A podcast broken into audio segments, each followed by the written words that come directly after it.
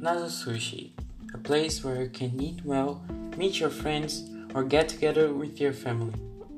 Nazo is a Japanese Western food that serves most varied types of Oriental food, and for the people who don't like Japanese food, there's an extra menu. I usually go there three times a month because it is a bit expensive, but it worth the price. I usually go there with my family, but I sometimes meet some friends there, and we all love the place. But for you, what makes it really special isn't the price, the environmental, which is just amazing, but the tray food system, a new way to deliver food to people at the restaurant.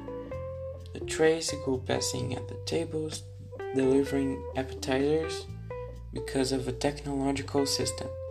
I'm sure you will love it. Bye.